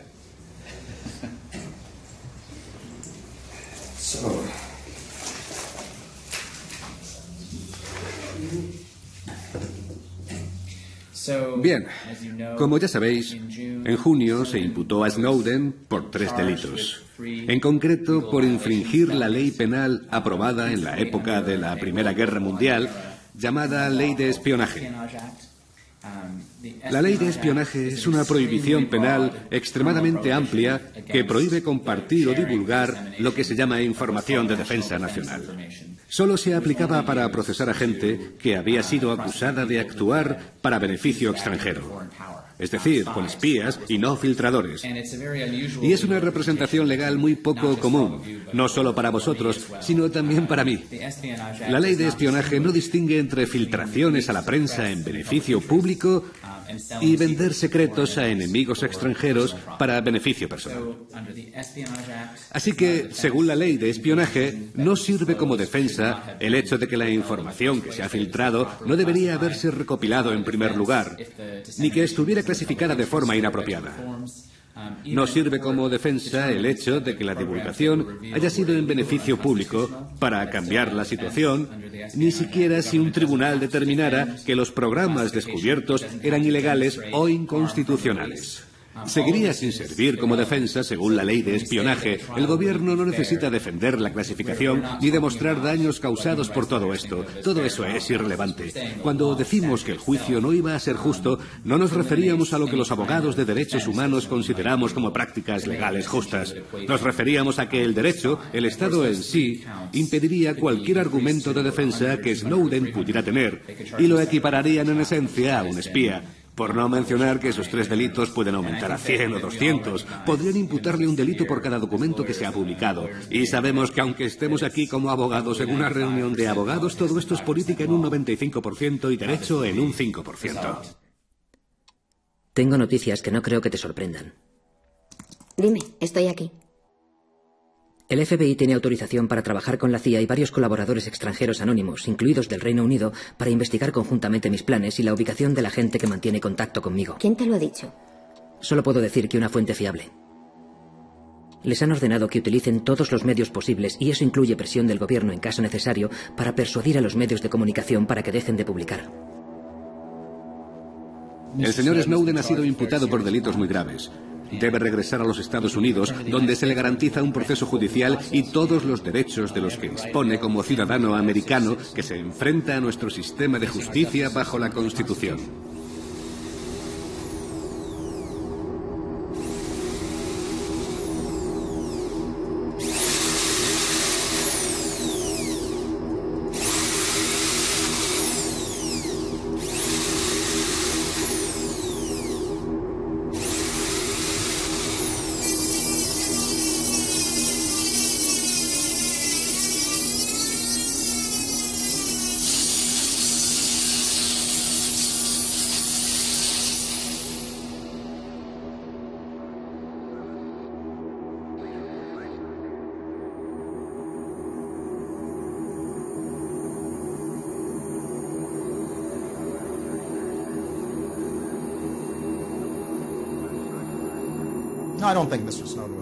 No, no creo que el señor Snowden fuera un patriota. Solicité una investigación a fondo de nuestras operaciones de vigilancia antes de que el señor Snowden filtrara esa información. Yo hubiera preferido, y creo que los ciudadanos de Estados Unidos también, una examinación lícita y detallada de estas leyes. Un debate profundo, basado en hechos, que nos hubiera permitido mejorar.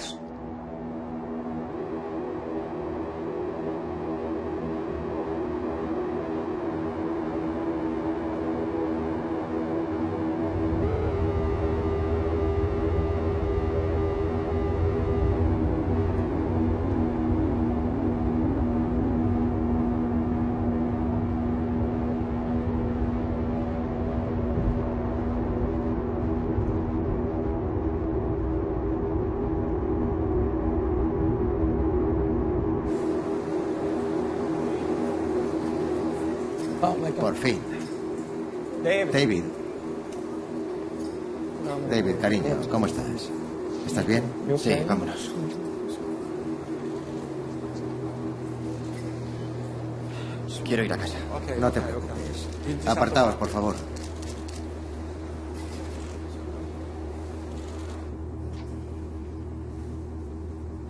¿Cómo estás tú? Bien, estoy bien. No he dormido nada. No podía dormir. Ya lo sé. Brasil pide explicaciones al gobierno del Reino Unido.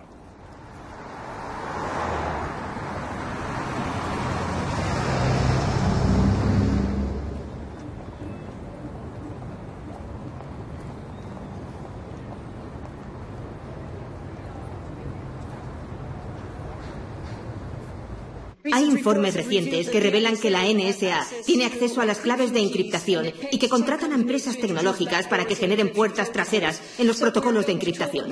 A continuación, vamos a intentar establecer métodos para poder protegernos contra el espionaje que ejercen los gobiernos. El señor Jacob Applebaum es desarrollador de software de seguridad y periodista. El señor Lagar Levinson es el fundador del servicio de correo electrónico encriptado Lavabit que usaba Edward Snowden. Tiene la palabra.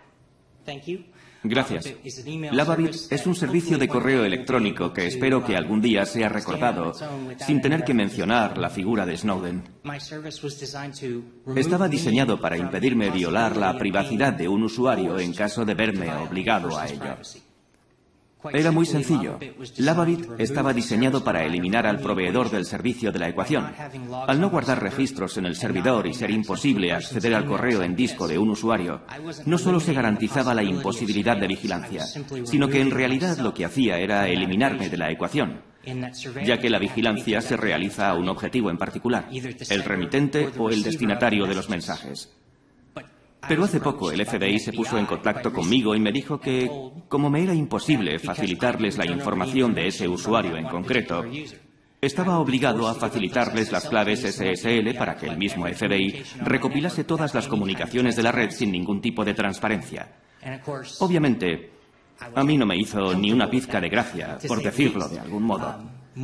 Pero aún me hizo menos gracia que no pudiera contarle a nadie lo que estaba pasando.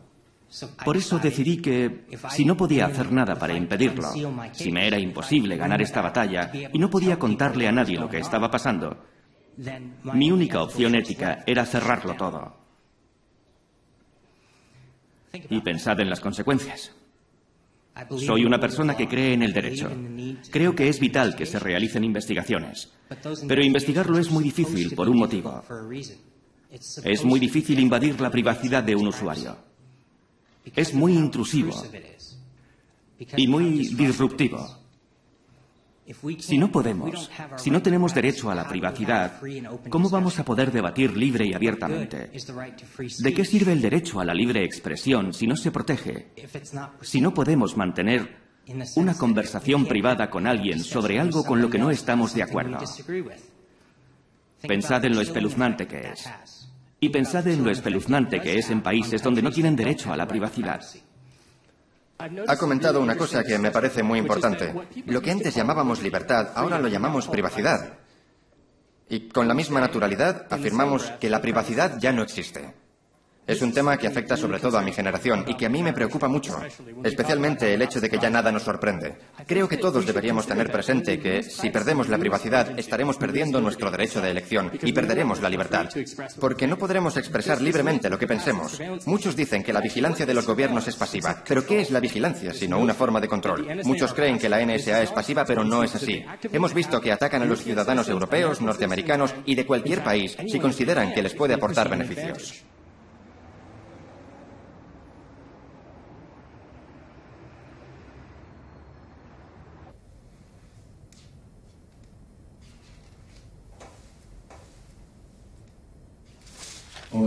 Y luego va el párrafo principal, donde se explica que fue el Servicio de Recolecciones Especiales quien interceptó el móvil de Merkel.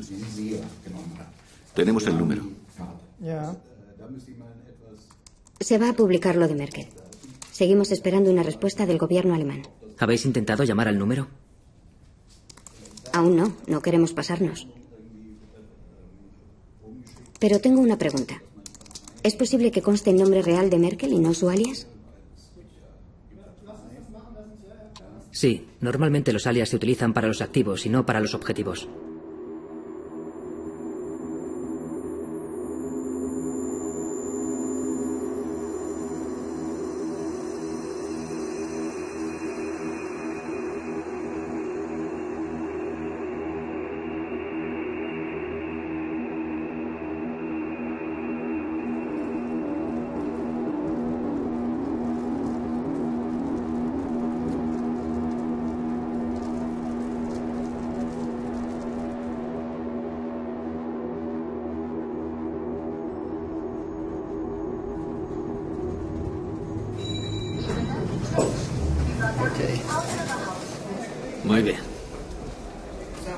Va a contar a los alemanes?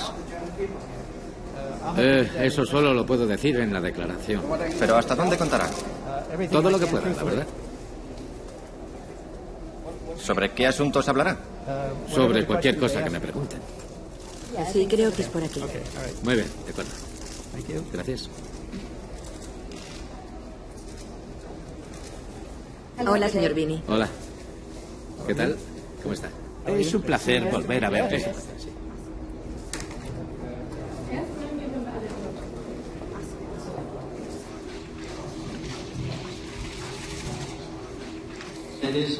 Es un placer estar aquí.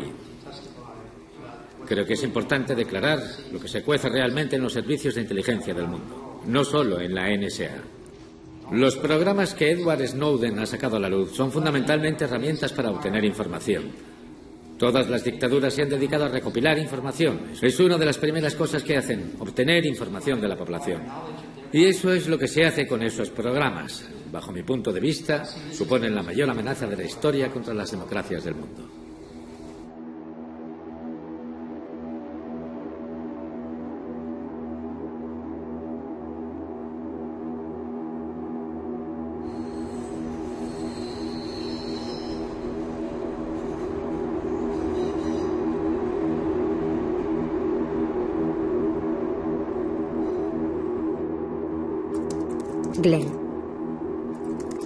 Debemos protegerlo todo con una conexión segura. Hay nuevas órdenes. Tenemos que acordar un nombre clave para poder trabajar. Será mejor que vayamos con mucho cuidado. Hablo en serio. Laura. ¿Qué cree que le harán a los periodistas, a los que estamos trabajando directamente con los documentos de Snowden? ¿Cómo cree que van a lidiar con personas como nosotros? Les habrán incluido en la lista de gente peligrosa. Así que sí, seguro que van a grabar y recopilar toda la información posible de cualquier dispositivo electrónico que usen y les puede identificar. ¿La usarán para intentar averiguar qué estamos haciendo? Eh, por un lado sí, principalmente, pero también la usarán para intentar encontrar las fuentes que les facilitan la información con la que están trabajando. Es decir, que si tengo una fuente confidencial que me facilita información, que está filtrando asuntos clasificados, que trabaja para el gobierno de los Estados Unidos y que considera que bajo su punto de vista se están cometiendo actos que van en contra de la Constitución y que por eso se pone en contacto Eh, conmigo, continúe. Entonces lo pillarán y empezarán a indagar sobre todo lo que ha hecho. Y si quisiera pasarle más información, se lo quitarían de medio. La única manera de evitarlo es actuar como garganta profunda, ¿sabe? Cuando presidía Nixon, reuniéndose en el sótano de un parking cara a cara.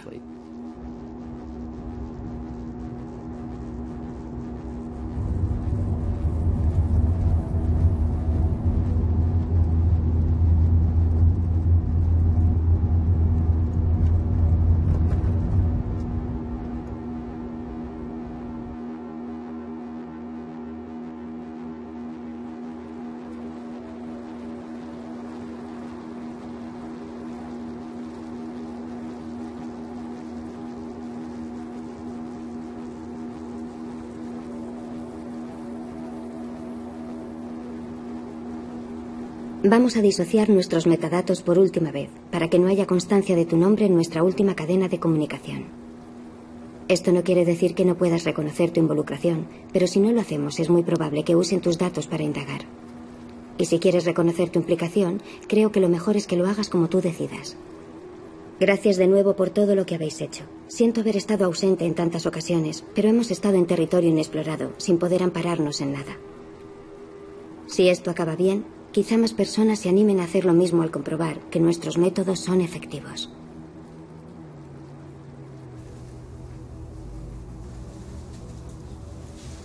De lo que quería hablarte es de, de la nueva. La nueva fuente que. Esta es. Esta es la persona que. Esta es la persona que está haciendo la mayor parte de. Sí, está trabajando en ello. Y lo. Lo que ha pasado, básicamente, es que. Y Es muy... Es muy peligroso. Para la fuente. ¿Saben qué medidas tomar para protegerse? Sí, sí, son muy conscientes. Todo se está haciendo a través de esto. Vale.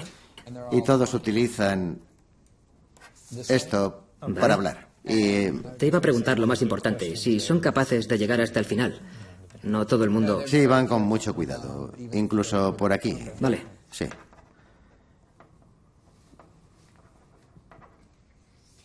Y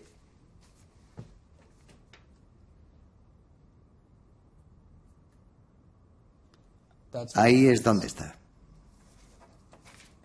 Joder, esto es muy serio.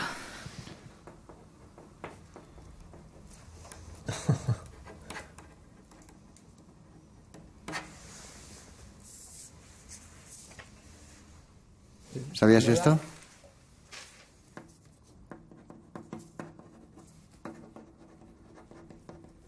No son los aviones de verdad. Sí, ya, te refieres al control. Es el proceso de quien envía. eh, Sí.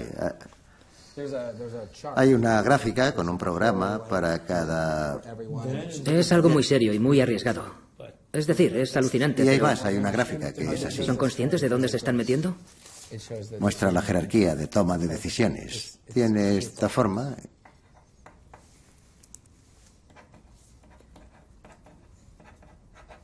Y aquí pone. Muestra la jerarquía de toma de decisiones para cada uno.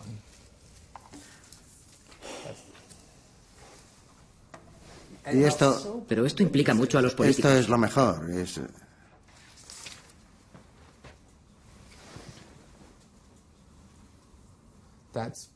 No puede ser. Es muy bestia.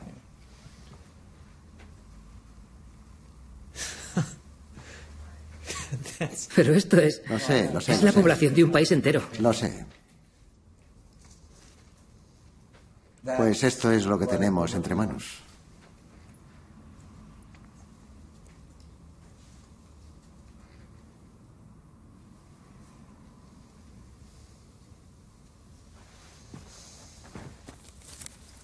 Esa fuente es tremendamente valiente, pero...